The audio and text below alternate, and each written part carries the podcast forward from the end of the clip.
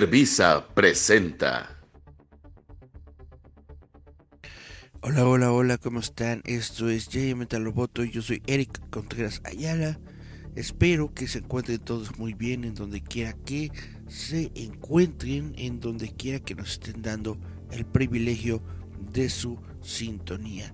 Este programa es Giant Metal Roboto y pues bueno, vamos a comenzar con noticias ñoñas, pero como estamos dentro del mes de febrero, el mes del amor y la amistad, aquí en Líder Visa, y estamos hablando sobre algunas películas eh, que nosotros consideramos emblemáticas del amor y la amistad.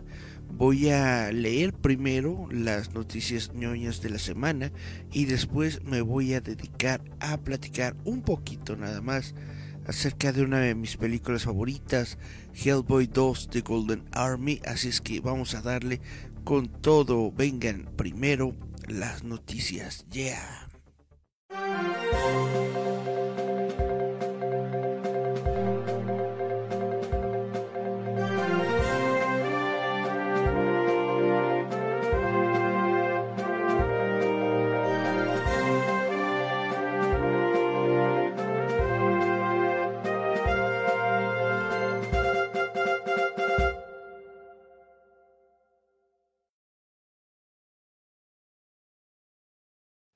Líder Visa presenta.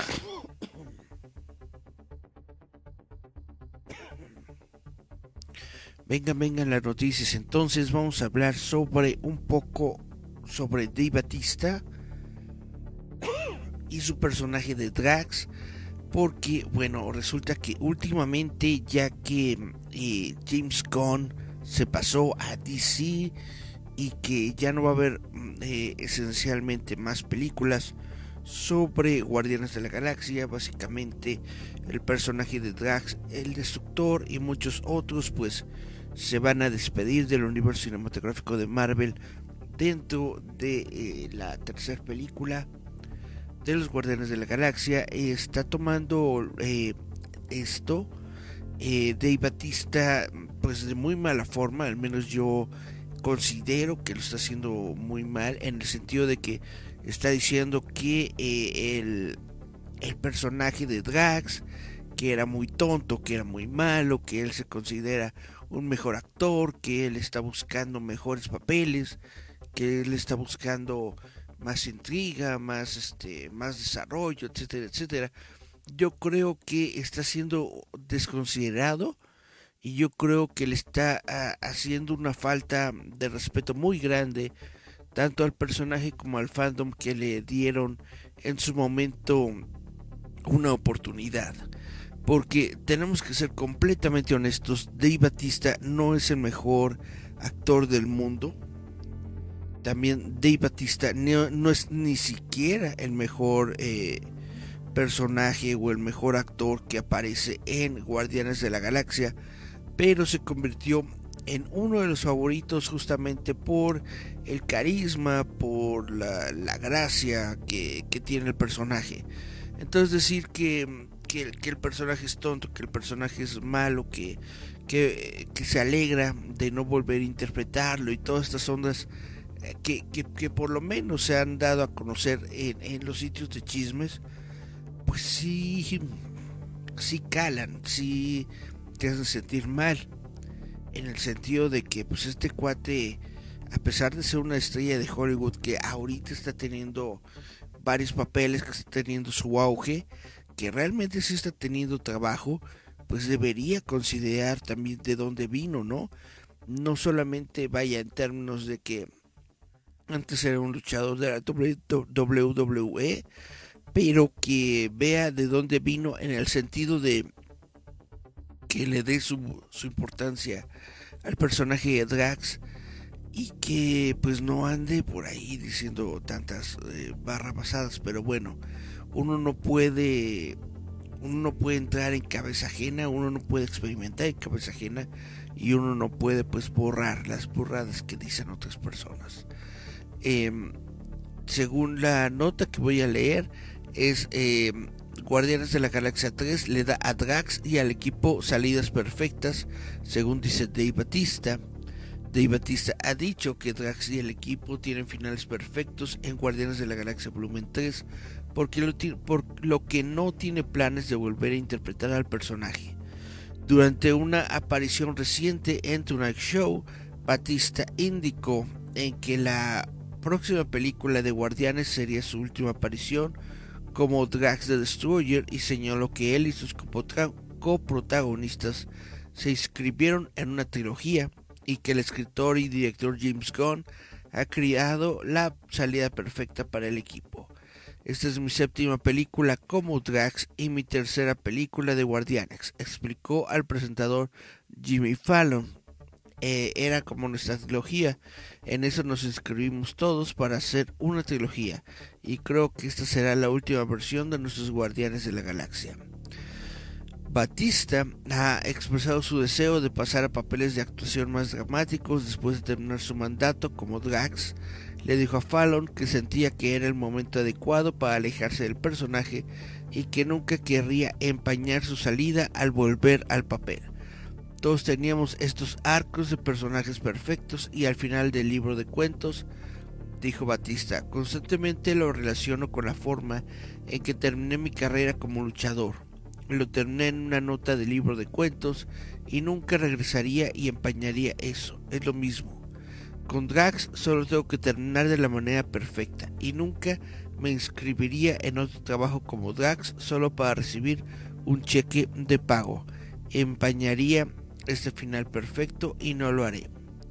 Además de ser el canto del cisne de Drax, se espera que Guardianes 3 sea la última película del MCU de Gunn, ya que ahora está a cargo de co-dirigir DC Studios con Peter Safran. Juntos han ideado un plan a largo plazo para una DCU renovada, a la que llaman Capítulo 1 Dioses y Monstruos.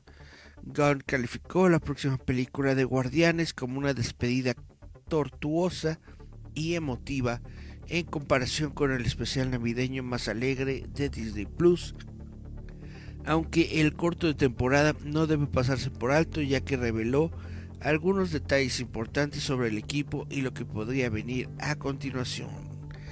Fíjense nomás lo que está diciendo esta gente.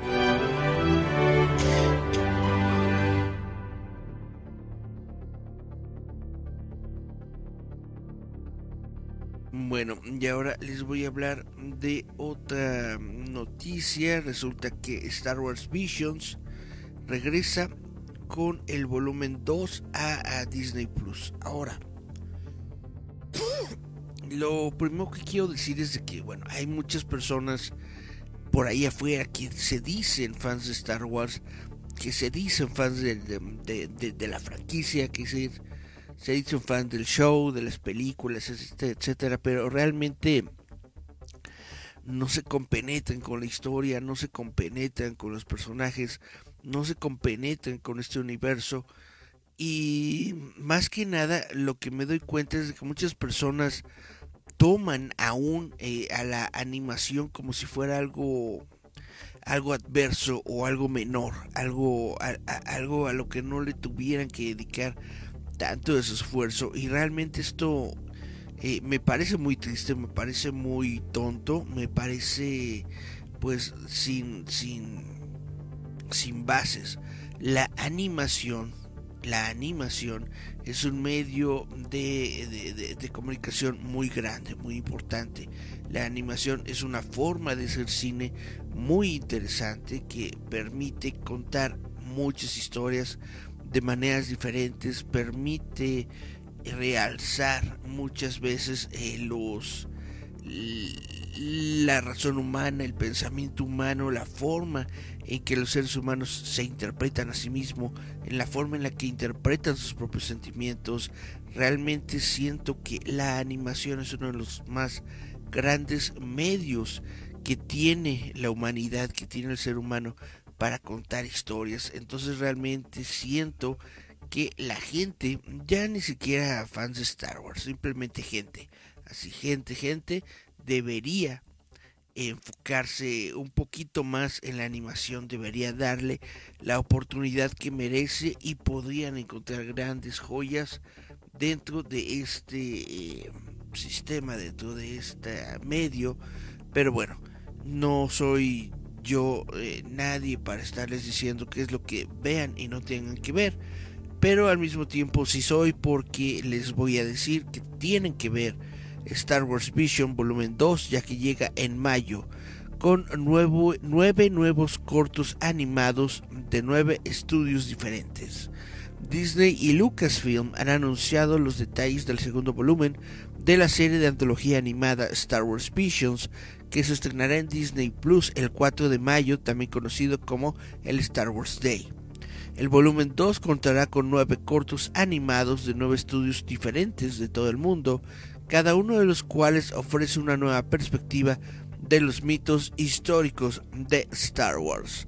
Los estudios detrás de los cortos son El Guiri de España, Cartoon Saloon de Irlanda, Punk Robot de Chile, Artman del Reino Unido, Estudio Mir de Corea del Sur, Estudio La Cachette, La Cachette de Francia, 88 Pictures de India, Triggerfish de Sudáfrica, y The Art Chateau eh, de Japón.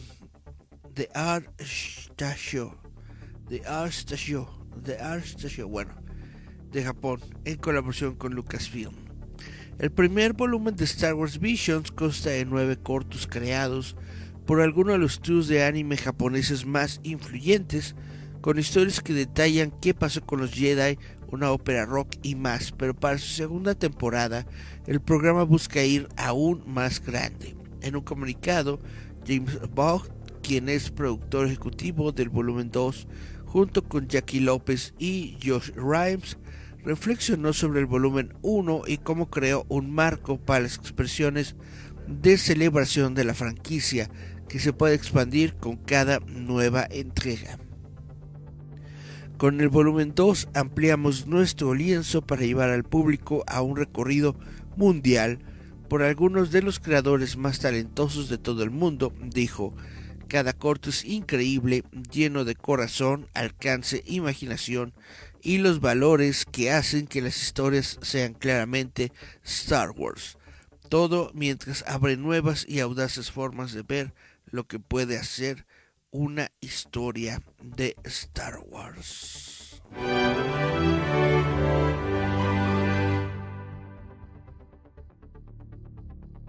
Bueno, ahora vámonos con que el director de Midnight Suns, que es un estudio de eh, videojuegos, reacciona al plan de juegos DCU de James Gunn. Esto podría ser una pesadilla. Al menos un desarrollador piensa que existen grandes inconvenientes en un universo completamente conectado, y es que James Gunn y Peter Safran tienen grandes planes para conectar el universo DC, incluidos los videojuegos. Pero al menos un desarrollador es escéptico en este enfoque. En reacción a la noticia de que Gunn y Safran planean incluir juegos en el plan general de DCU, el diseñador de Fireaxis Games, Jake Solomon, tuiteó: Esto habría sido una pesadilla para nosotros en Midnight Suns. Entiendo el deseo, pero las películas y los juegos son tan, tan diferentes y la presión que eso ejerce sobre los increíbles actores de voz en el espacio de los juegos, universos diferentes, así es como se deberían quedar. Solomon fue codirector de Midnight Suns de Marvel que incorporó muchos elementos estilísticos del universo cinematográfico del MCU, pero finalmente se mantuvo al margen. Este enfoque tuvo una serie de beneficios para el equipo de desarrollo de Marvel's Midnight Suns incluido el acceso a personajes como Venom y una mayor libertad creativa sobre la historia. En varias conversaciones a lo largo de los años, más de un desarrollador ha expresado su frustración con las estrictas restricciones impuestas por Star Wars que cuenta con juegos entre su canon oficial. Sin embargo, de una forma u otra, la nueva DCU busca incorporar juegos mientras sea lo que sea en última instancia.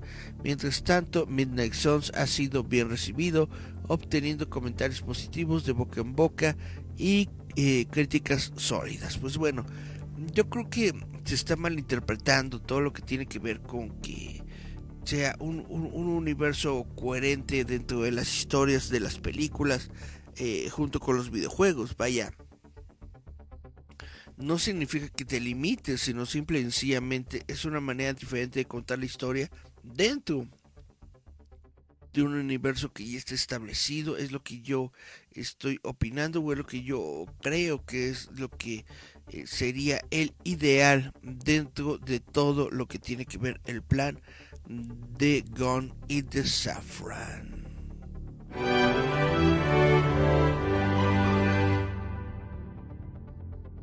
Y justamente para hablarles mejor sobre el plan de Gone y de Saffron, me voy a ir a nuestro sitio web eh, roboto.mx para eh, leerles justamente la nota que tenemos ahí sobre eh, los primeros proyectos.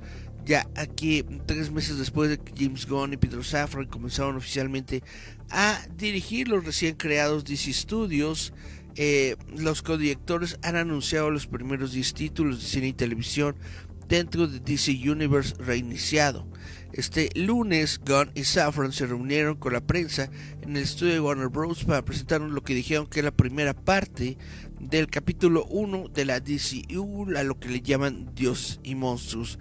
Y la verdad es que esto está muy genial porque em, vaya, eh, están hablando de monstruos, que es uno de, ustedes saben, y si no lo saben se los platico, los monstruos es uno de mis temas favoritos, me gustan mucho los monstruos, me gusta mucho eh, hablar sobre monstruos y que DC Comics esté entrándole a toda esta parte de su universo que eh, normalmente no toma tan al respecto, que es justamente el universo paranormal, el universo de monstruos dentro de DC, pues es algo que me gusta y que me mantiene muy, muy ávido. Ahora, eh, si yo fuera James Gunn, haría exactamente lo mismo, que es, tengo las riendas sueltas de este universo, ¿qué es lo que yo quiero hacer?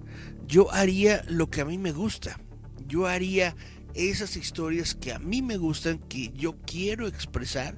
Y ya después, si no funciona, si me corren, etcétera, bla, bla, bla, pues a mí qué, yo ya hice lo que quería, ¿no? Yo ya hice lo que deseaba y, y que diga misa a los demás.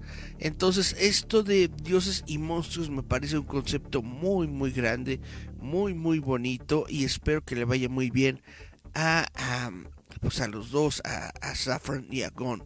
Entonces anunciaron diferentes cosas, por ejemplo Superman Legado. Programada para estrenarse el 11 de julio de 2025, Superman Legacy marcará el comienzo de la DCU, eh, como dijo Safran, pero no será una historia de origen del proverbial hombre de acero. Bueno, es una película que será de Superman, Superman Legado. Luego viene Authority, Authority es una... Eh, eh, eh, es, una, es una película difícil en el sentido de que esta era de, de otra editorial. Esto fue, si, no me, si no mal recuerdo, en los 2000, por allá del 2001, 2002, o sea, inicio de los 2000, estos cómics de la autoridad, de Planetary, de estaban muy, este, muy interesantes, fueron muy importantes en su época, justamente porque estábamos viendo algo diferente a todo lo que eh, eh, se veía en esos momentos en los cómics. The Authority muestra a un grupo de superhéroes, pero que toma una aproximación muy diferente a salvar el mundo. Vaya, ellos no están este, tentándose el corazón, no están tentándose por eh, la moral de si se muere uno, si matas a otro, etcétera, etcétera. No, The Authority es la autoridad. Es decir, ellos vienen a salvar el mundo y les importa muy poco quién se atraviesa en su camino. Ellos van a salvar al mundo. Y es un cómic que realmente fue muy genial en su, en su momento. Ya después siento yo que, que lo alargaron demasiado. Es decir, Authority es como autocontenible. Es una historia mm, corta que tiene su principio y su final. ¿no? Con, con, James Warren, el escritor. Y, oh, no, perdón, Warren Ellis, perdón, perdón. Y, y ya, ahí, ahí, se acaba. Ya cuando quisieron eh, darle continuación a la autoridad, ya cuando lo, lo compraron la editorial y le quisieron dar eh, continuidad con otros héroes de DC Comics y todo esto ya es otra onda. Pero la autoridad, la autoridad, es decir, la autoridad original es una historia compacta, es una historia muy muy buena por sí sola que realmente sería muy interesante ver en el cine en el sentido de que la autoridad es prácticamente como mm, The Voice o, una onda así como este otro eh, cómic de Invincible que va en contra del paradigma del paradigma normal de los cómics trata de ser un eh, cómic de superhéroes que rejuvenezca o que reactive el género de los superhéroes de una forma en la que es, más realista, más eh, violento. Que eso es prácticamente en lo que estaban todos los cómics en ese momento. Vaya, todos los todas las historias que salieron en esos ayeres eran de este, de este estilo, era como que más violencia, más eh, hacerlo, hacerlo más real, etcétera. Inclusive el propio Marvel con sus, con su universo eh, Ultimate, con los Ultimates, eh, tiene mucho que ver con, con con, con esta parte o este tiempo que se vivió dentro de los cómics de hacerlos un poco más violentos y más realistas. Bueno, eh, Brian eh, Hitch, Warren Ellis son los que crearon The Authority. Espero ver, sí me gustaría, realmente sí. Sí me gustaría ver una película de The Authority, pero como les digo, yo creo que es James Gunn eh, haciendo lo que él quiere hacer. Y quién sabe cómo le va a ir en taquilla, quién sabe cómo le va a ir pues eh, con el estudio, porque probablemente yo estoy casi seguro de que el estudio lo que quiere son proyectos de Batman, Superman y todos estos para generar dinero, para generar ganancias de sus eh, de sus franquicias más conocidas. No estoy diciendo que estas franquicias como de Authority no tengan la capacidad de ganar dinero, si la tienen, si la tienen. The Authority fue uno de los eh, best sellers de, de su tiempo pero pues vaya, no sé si eh, la gente de Warner, los directivos de Warner lo vean de la misma manera como una forma de, atraer dinero, pero bueno, es lo que está y suena interesante. Ahora, Brave and the Bold de, de Batman es eh, una nueva película de Batman con eh, Robin, en donde por fin nos van a volver a meter a Robin en, el, en, en, live action, pero va a ser Damian Wayne, el hijo de Batman que tuvo con eh, Talia Al Ghul y que es el nieto de de Ras de, de Rage, de Al Ghul. Entonces suena muy interesante, es una historia que en su momento fue muy interesante en los cómics. Ya ahorita mm, Damian Wayne ya está como que muy eh, muy diluido, ya lo hicieron muy muy muy bueno, ya es parte de la Batifamilia y todo esto, bla bla pero en su momento el personaje de Damian Wayne fue bastante interesante. Ahora, Supergirl, Mujer del Mañana, este es un cómic que aún todavía no he leído, pero que anuncian mucho, mucho, como muy, con bombo y platillos, que dicen que está muy bueno, que está muy bien escrito, que está muy genial. Eh, es eh, un cómic de, de King, que también está metiendo aquí como uno de los escritores de DC que, van a estar en esta en esta nueva etapa del DCU entonces realmente hay que verla porque si hacen una historia sobre Supergirl que sea solamente la mitad de buena que este cómic de Supergirl eh, Woman of Tomorrow se va a convertir en la película de Supergirl. Le va a hacer muy, eh, muy, muy buen... Eh, le va a hacer muy bien tanto al universo de DC como al personaje. Entonces yo creo que esto está genial. Y por último, al menos en cuestión de cine, La Cosa del Pantano, Swamp Thing. Swamp Thing lo han tratado de interpretar varias veces. Hicieron una reciente serie de televisión en, DC Universe que, que fracasó o al menos no la pudieron continuar. Solamente tiene una temporada porque dicen que era demasiado caro construir el set, mantenerlo, porque construyeron prácticamente un, pantano completo para, para, esta, para, para, este proyecto. Y bueno, Swamp Thing de hecho apareció, no, perdón, ese es eh, Flora Man, ¿no? Apareció en, eh, en, en, sí, bueno, no, no, no, perdón, perdón, perdón, me estaba confundiendo. Bueno, Swamp Thing es un personaje que, ha tratado de, tener una adaptación desde hace mucho tiempo. Y pues espero que les vaya bien. Espero que tomen elementos de la historia de Alan Moore, obviamente, eh, que es el Swamp Thing como que más conocido, el, el, Swamp Thing más eh, comercial, aunque al mismo tiempo es el Swamp Thing más existencial que, que se tiene, ¿no?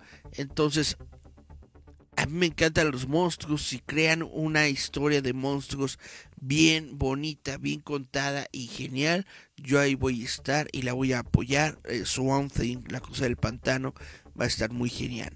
Ya en cuestión de televisión, vamos a ver una serie sobre eh, Creature Commando.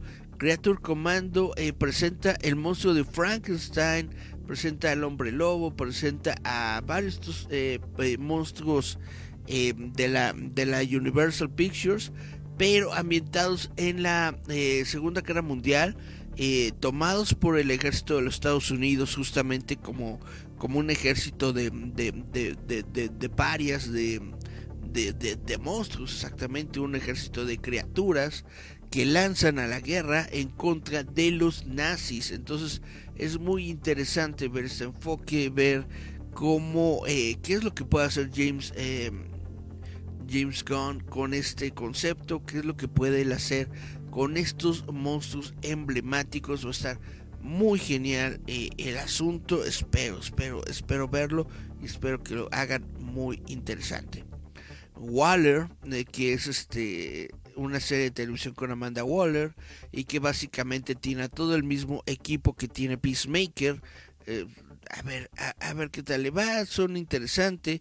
Yo supongo que va a ser más o menos del mismo concepto, del mismo tipo de humor de la serie de televisión de Peacemaker. La que se ve muy interesante es la de Linternas. Por fin eh, una adaptación en live action de los Linternas Verdes que va a ser parte del, del canon establecido dentro de DC Universe. Va a ser eh, una serie como True Detective dudo mucho que vaya a ser una serie como True Detective, porque True Detective tenía, tenía sexo, drogas y rock and roll, entonces no creo que la hagan. Era una, una, una serie de televisión para HBO que permite todo eso, pero siendo para vaya para, para, para un público más joven, no creo que se, que, que se vayan tan allá. Hay que verla, suena interesante quién sabe eh, cómo, cómo, le vaya a ir. Eh, el concepto de los linternas verdes es, es, un concepto muy grande, es un universo muy grande, es una historia muy grande la que está construido dentro de los cómics. Entonces, eh, someterla solamente a un pequeño pedacito, solamente al planeta Tierra y solamente a crímenes y cosas así, realmente no sé qué tan bien o mal recibido sea esto tendremos que verlo en su momento. Paraíso Perdido, Paraíso Perdido va a ser una historia tipo Game of Thrones y desde ahí yo digo, mm, ¿por qué tienen que, que meter Game of Thrones? O sea, entiendo yo. Game of Thrones fue un hitazo para HBO, para la televisión eh, mundial. y por eso están haciendo la, la, la precuela y todo esto. Y eh, supongo yo que quieren crear su propio eh, Game of Thrones, su nuevo Game of Thrones, con este concepto eh, ambientado en la isla de Temisquira antes del nacimiento de la princesa Diana, conocida como Wonder Woman.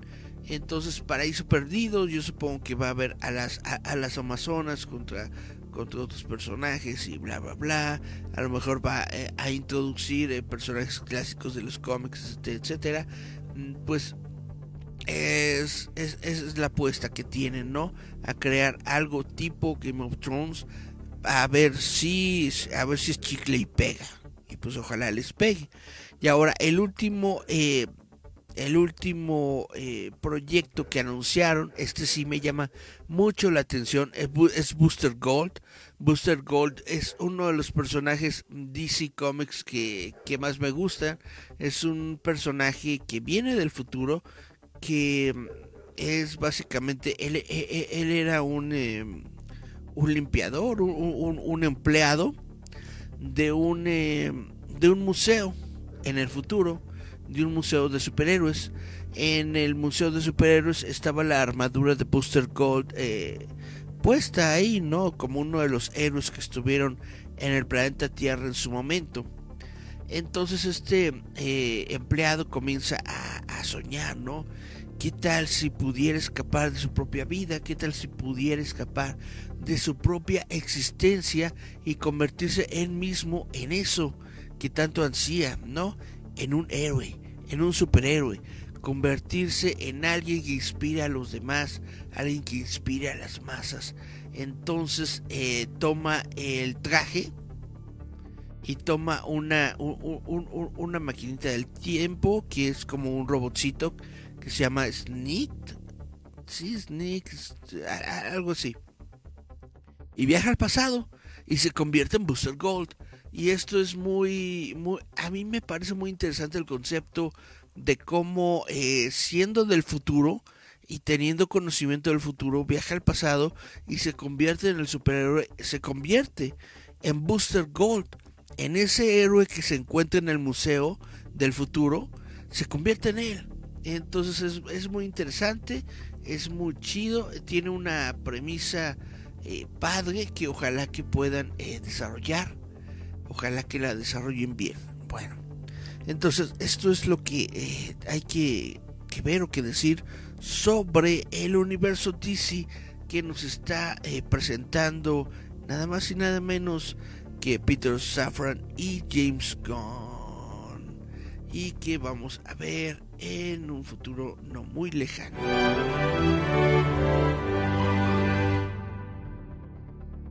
Vamos a checar nuestros mensajes porque parece que tenemos mensajes.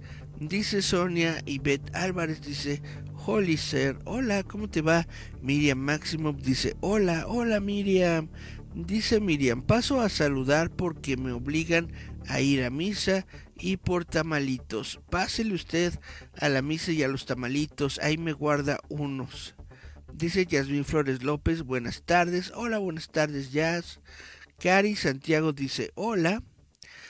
Gerardo Valdés Uriza dice Hellboy 2, Hellboy 2, Hellboy 2. En un momento, compañero, porque eh, pues hay varias noticias, hay muchas cosas que se tienen que anunciar en este momento, pero sí, ya estamos prácticamente a la mitad del programa, entonces ya vamos a comenzar a darle a esto que es Hellboy 2.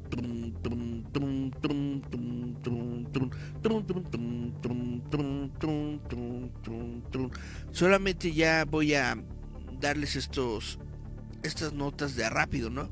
Alphabet, eh, es decir, eh, la compañía detrás de Google, no alcanza las estimaciones de ganancias del cuarto trimestre. Los ingresos por anuncios de YouTube caen casi un 8%. No vayan a comenzar como con Netflix, ay, es la caída de YouTube, se va a, se va, se va a, a, destruir YouTube, ya no hay que subir videos ahí, bla, bla, etcétera, etcétera. Calma, paciencia, no se la prolonguen, ¿ok? Simplemente tuvo una pequeña caída del estimado. ¿Qué es el estimado? El estimado es un, em, es un número imaginario que los inversionistas ponen, ¿no? De que vamos a llegar a tantos millones de dólares eh, en esta fecha el próximo año. Solamente es eso, es un número imaginario al que ellos esperan llegar. No llegaron, se quedaron 8% más abajo. Eso no significa que, que, YouTube se esté cayendo, no. Simple y sencillamente no llegaron al estimado punto, se acabó. Ahora, eh, Hollywood eh, regresa cautelosamente al Super Bowl con anuncios para The Flash y eh, Fast, Fast 10. Pues bueno, obviamente Super Bowl es el evento ideal para toda esta gente sin, cerebro que ve Fast and the Furious. Entonces obviamente se tenía que dar, se tenía que ver. Y pues está bien que le inviertan a esas cosas. Para mí es me. Y por último, eh, Sylvester Stallone aterriza con su reality, reality show para Paramount Plus, La familia Stallone con su esposa Jennifer Fabrin y sus tres hijas. Jennifer. ¿No? Imagínate todas las mañanas. Jennifer, ¿cómo estás, Jennifer? ¿No? La, la familia de Stallone. Pero bueno, ya.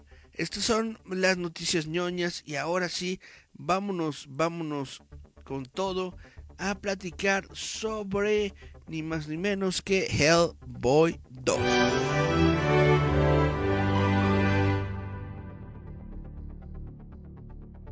Bueno, si ustedes eh, lo saben o no lo saben, Hellboy 2 es una película que fue desarrollada por Guillermito Guillermín del Toro.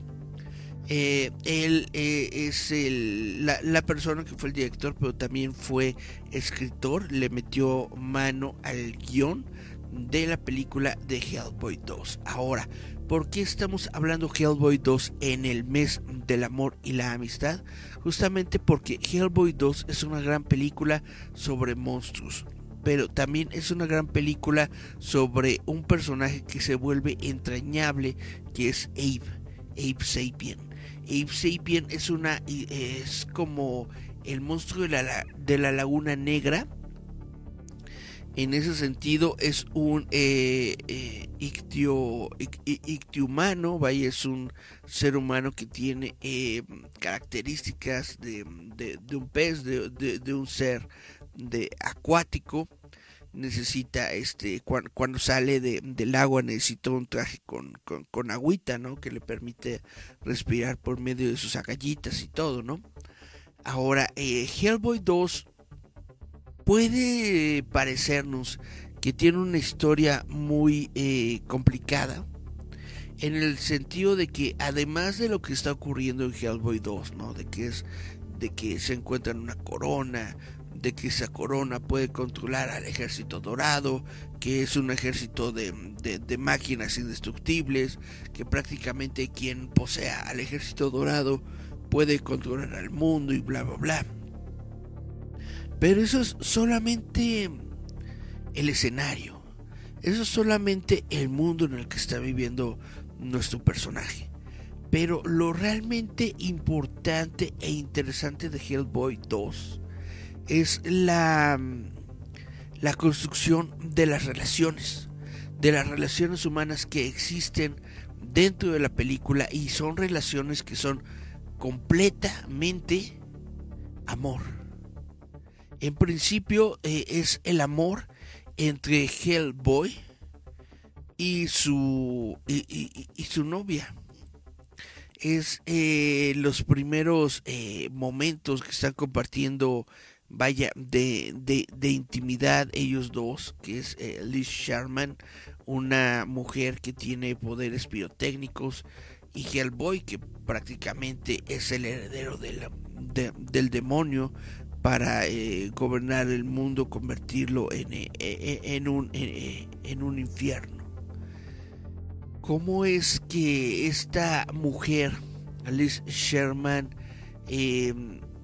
trata de presentarle su amor a esta persona, a Hellboy?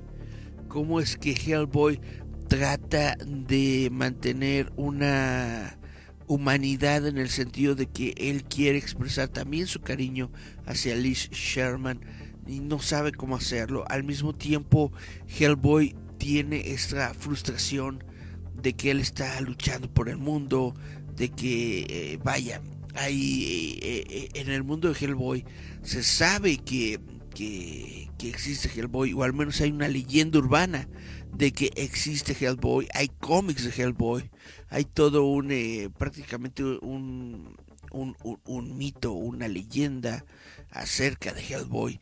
Haz de cuenta, no sé, algún, algún monstruo moderno. Imagínate el, el mismo monstruo de la, de la laguna de la laguna negra.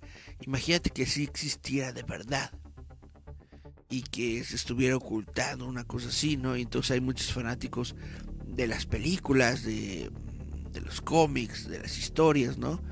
Que quieren ver al monstruo de la Laguna Negra, pero pues no saben si es algo eh, real. Entonces llega un momento dentro de la película en que Hellboy trata de, de salir a la luz pública, trata de darse a conocer, trata de tener ese reconocimiento que, que nunca ha tenido en su vida. Porque tenemos que darnos cuenta de que aunque Hellboy eh, se ve así grandote, se ve fuertote, se ve tosco, eh, el corazón de Hellboy o el interior de Hellboy es prácticamente el de un adolescente, un, de, un adolescente que está tratando pues de buscar ese lugar en donde encaja, no solamente dentro de su mundo paranormal, sino de su mundo en general, en el mundo en general. Entonces, llega un momento en el que Hellboy de plano eh, ve una ventana, ¿no? Y se avienta por la ventana, dice, este es mi momento de gloria. Se quita los guantes, se avienta por la ventana así y, y prácticamente le está diciendo al mundo, aquí estoy, existo, véanme. Es una escena muy genial, es una eh, gran eh, forma de presentar a Hellboy al mundo, de darse a conocer al mundo. Obviamente esto no le gusta al, al, buró paranormal, obviamente pues a todos sus, sus, jefes, a todas las personas que están eh, inmiscuidas en este secreto sobre Hellboy, pues no les gusta que, que el secreto salga a la luz. No les gusta mantener todo siempre cerrado siempre el control, porque obviamente el control es una parte fundamental en el poder. Cuando tú quieres tener el, el poder sobre algo, sobre alguien, lo mantienes controlado. Si pierdes el control de Hellboy, entonces pierdes poder sobre él. Y si pierdes poder sobre él, entonces Hellboy se va a dar cuenta en algún momento que puede irse, que puede hacer lo que él quiere. Y básicamente es lo que hace al final de la película. Renuncia al, al, al buró paranormal y, y, se adentra en un mundo, en un mundo completamente diferente, en donde solamente quiere estar él con su novia. Él quiere estar con Liz Sherman y con sus hijos porque se descubre en esta película que Liz Sherman está embarazada, pero no solamente con uno, sino con dos, está embarazada con gemelos. Y por eso fue muy triste, muy muy triste que no tuviéramos una, una película de Hellboy 3, porque eso es lo que queríamos ver todos los fans, queríamos ver el, el, mundo de Hellboy, la vida de Hellboy, ya no como un agente de lo paranormal, ya no como un aventurero, explorador que se dedica a, a golpear monstruos, sino ver a Hellboy como padre, ver a Hellboy como humano, ver a Hellboy experimentando la, pues, la, pues, pues, pues la alegría de traer a otro ser y, similar a él al mundo. Probablemente dotarle de, la, de, de las historias y del cariño que le brindó su propio padre adoptivo. Entonces por eso yo siento que Hellboy es una historia de amor y termina como una historia de amor, porque Hellboy lo deja todo, se aparta de todo para poder estar con la mujer que ama. Pero también una de las eh, grandes historias de, de, amor dentro de la película de Hellboy es la de Abe Sapien. Porque resulta que en esta película hay una hay, una princesa, la, la, la, princesa Nuala, que es em, vaya una princesa de, de, de, elfos que em, se supone que, que tiene, una piel muy blanca, tiene sus orejitas, ¿no? Está, e, e, e, está muy bonita la, la, monita, ¿no?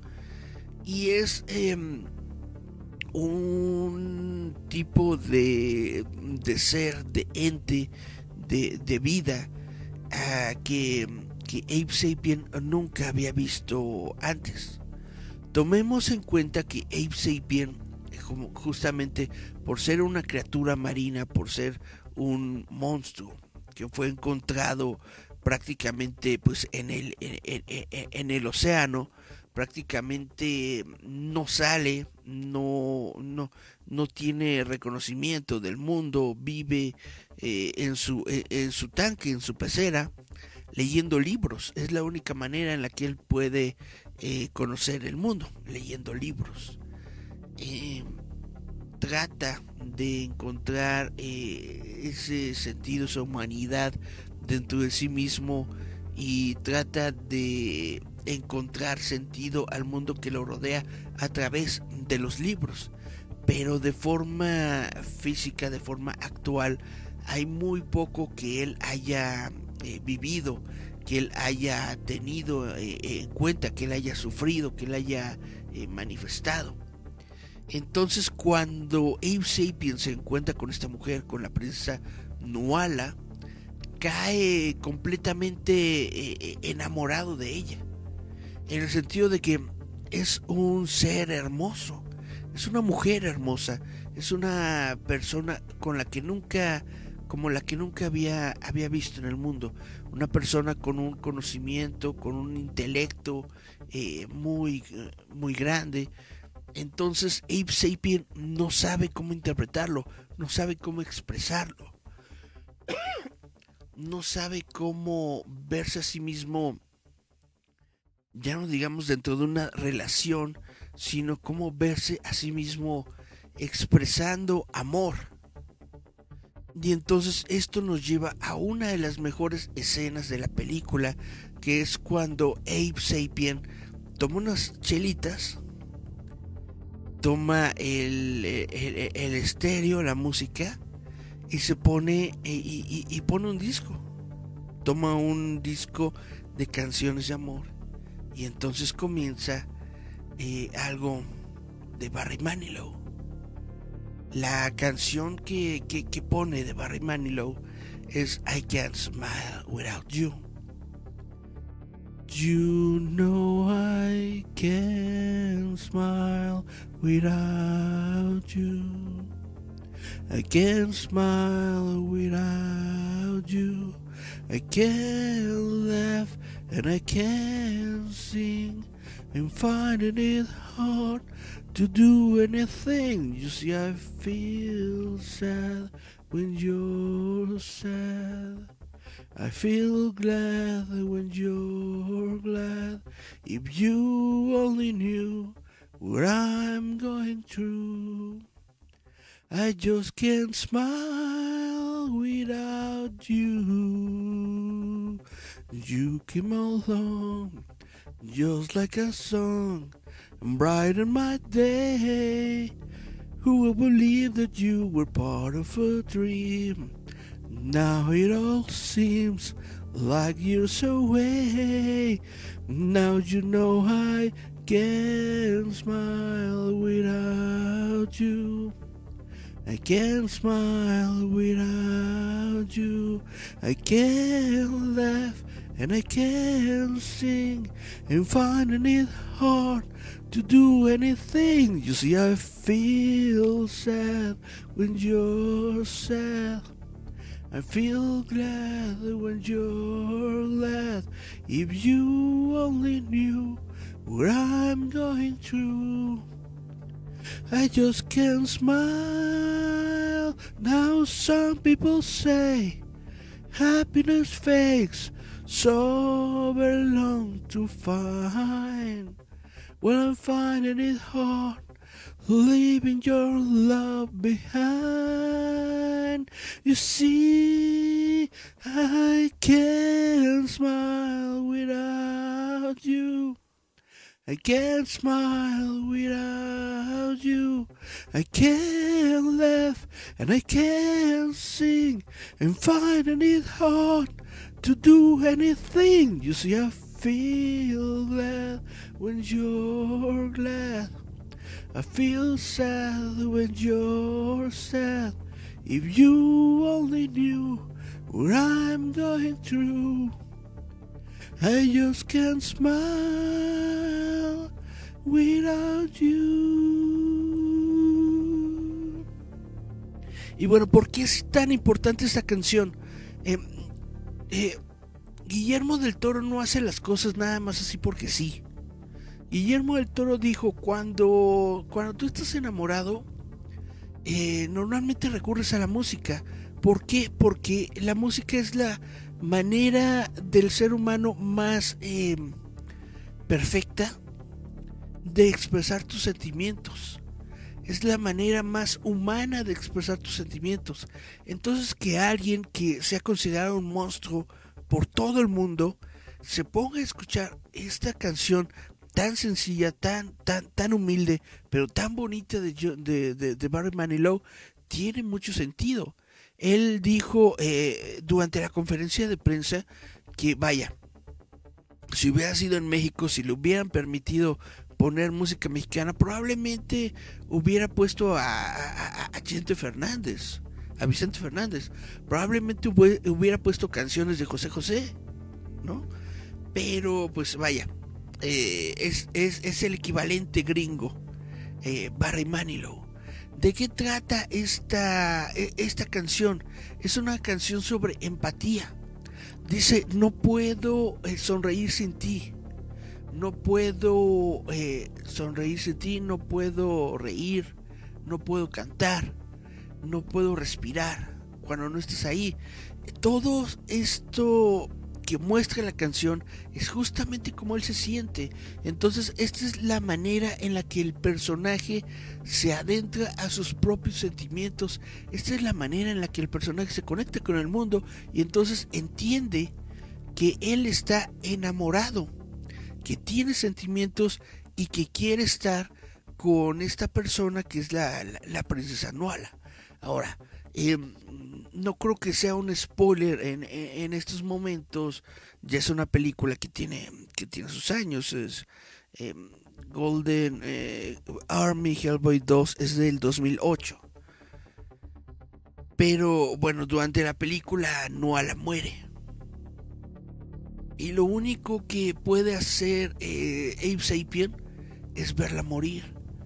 Pero cuando toma el cuerpo de la princesa entre sus manos, entre sus brazos, él es capaz de transmitirle sus sentimientos.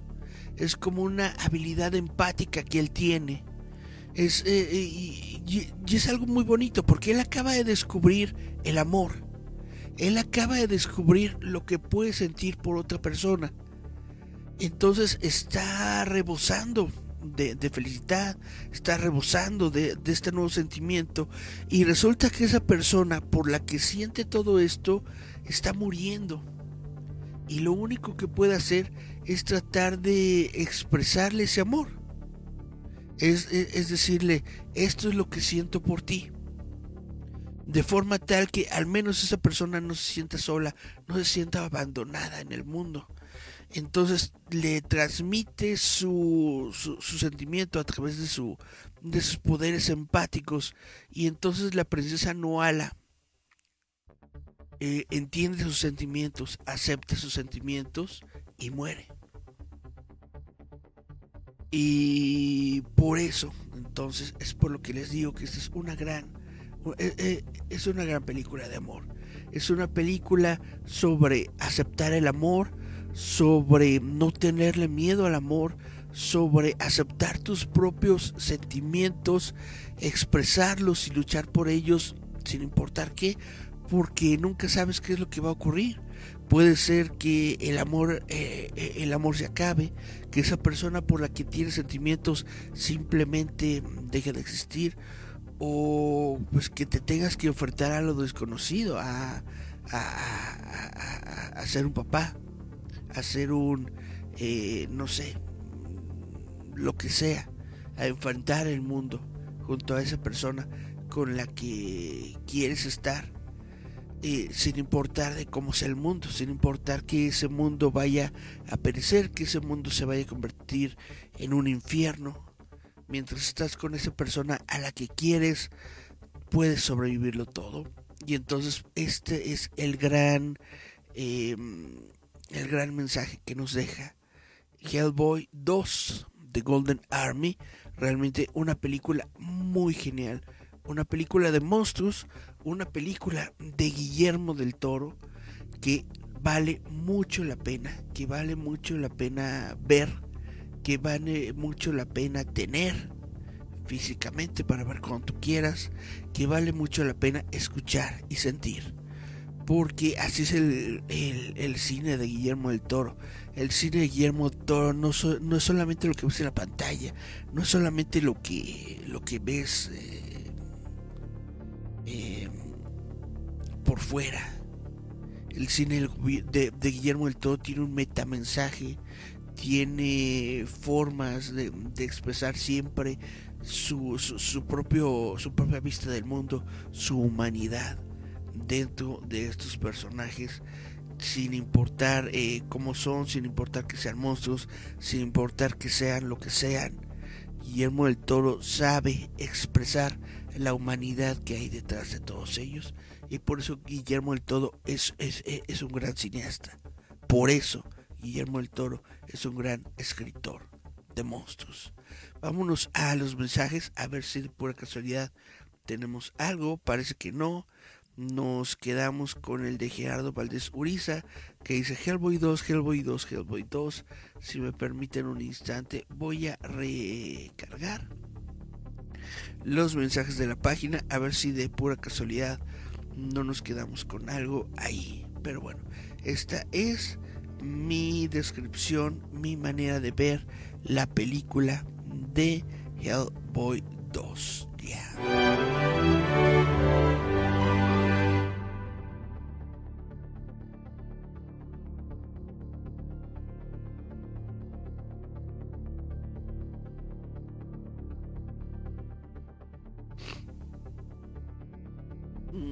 Y bueno, estamos recargando eh, en estos momentos Facebook.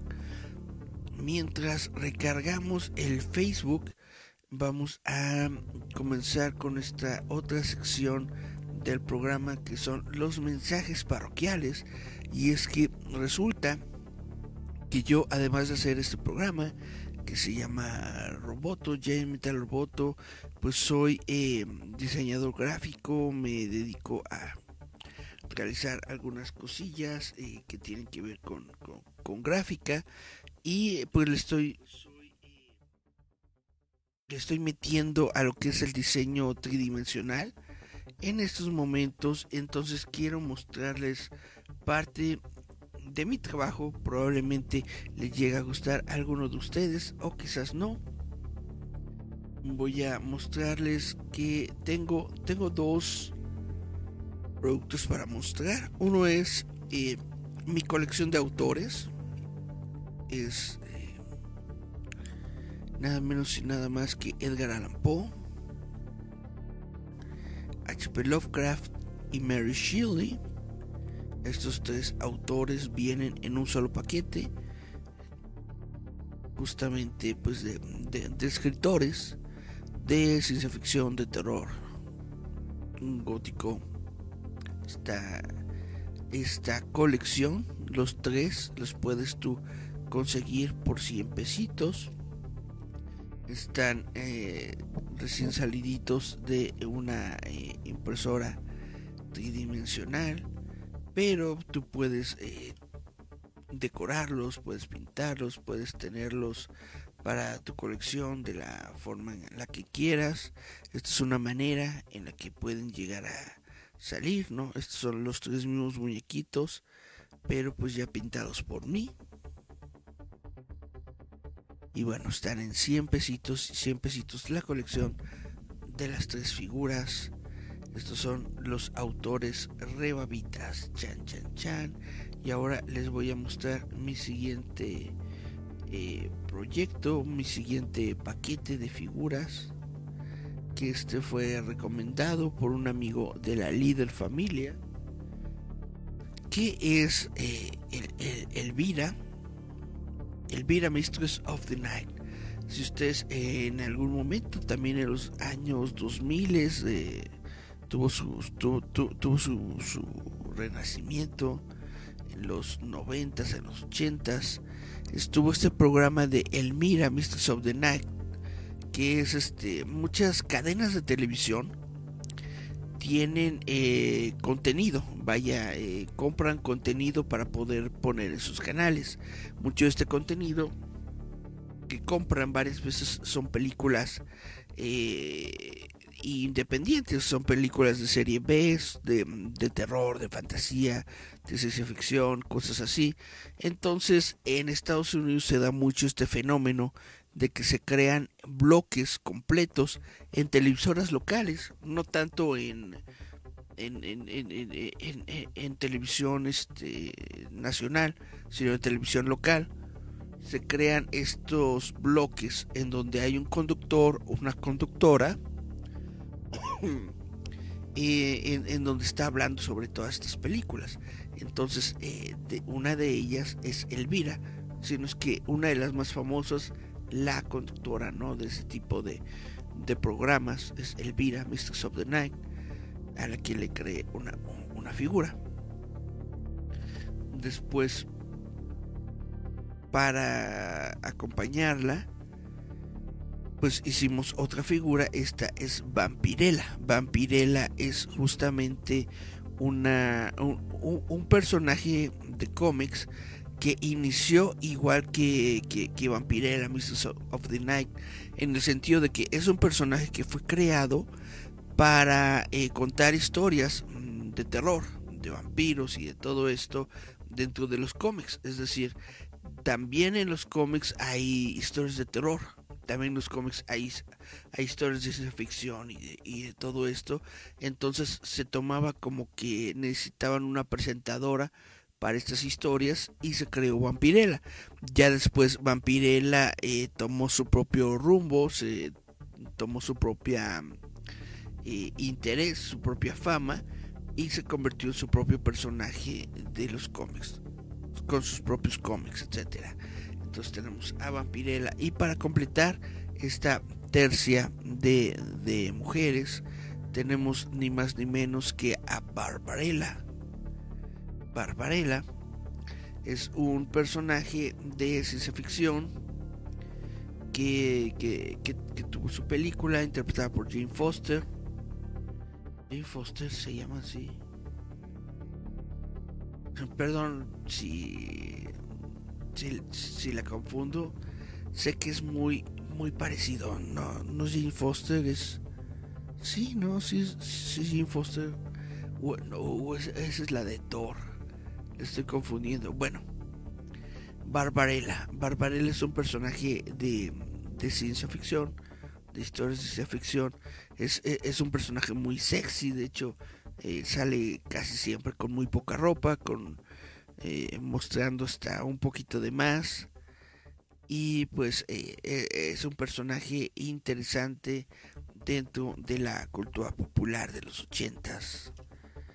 Entonces, esta es la, la trilogía o la tercia de personajes que tengo para ustedes, que es Elvira, Mistress of the Night, Vampirella y Barbarella, las tres, chan chan chan les pueden ustedes conseguir también este paquete de la misma forma.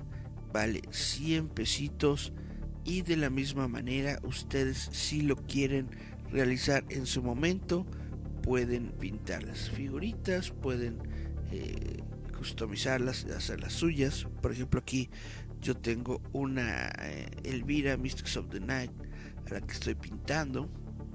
Chan, chan, chan. Aquí está ella. Casi pintada, le faltan algunos detallitos. Pero bueno, entonces esto es lo que les quiero mostrar. Y ahora sí vamos a regresar a ver si se eh, reinició el Facebook, si se reinició, pero de plano los mensajes nos dejaron tirados. Eh, nos quedamos solamente con eh, Gerardo Valdez Uriza que estaba pidiendo que habláramos de Hellboy. Pues ya, ya hablé sobre Hellboy, ya hablé sobre las noticias ñoñas. Yo creo que ya le dimos cabida a todo lo que le teníamos que dar durante el programa de hoy. Le doy muchas gracias a todas las personas que se mantuvieron aquí en, nuestra audiencia. Le doy muchas gracias a todos los que nos vieron y si no nos vieron o, vieron ya el programa en, otro formato, pues de todas formas también les digo muchas, muchas gracias. Esto es Giant Metal Roboto y yo soy Eiko Trasayala. Este es el mes del amor y la amistad en donde todos los programas de la líder familia vamos a estar eh, hablando sobre películas de amor, sobre películas de amistad. No se pierdan a las 9 de la noche el programa de El líder fantasma a través de El Muro de Gerardo Valdés Uriza, en donde el día de hoy nos va a hablar de El Día de la Marmota, esta película de Bill Murray, que es sobre viajes en el tiempo. Es muy, muy bonita película, es muy interesante película. Espero que eh, les guste y espero que nos acompañen para verla. Pues bueno, em, a otra vez eh, me, me, vuelvo a despedir por quinta vez. Yo fui Eiko Tresellana. Esto fue eh, Giant Metal Roboto. Nos escuchamos, vemos la próxima semana, chavitos. Bye, bye, bye, bye.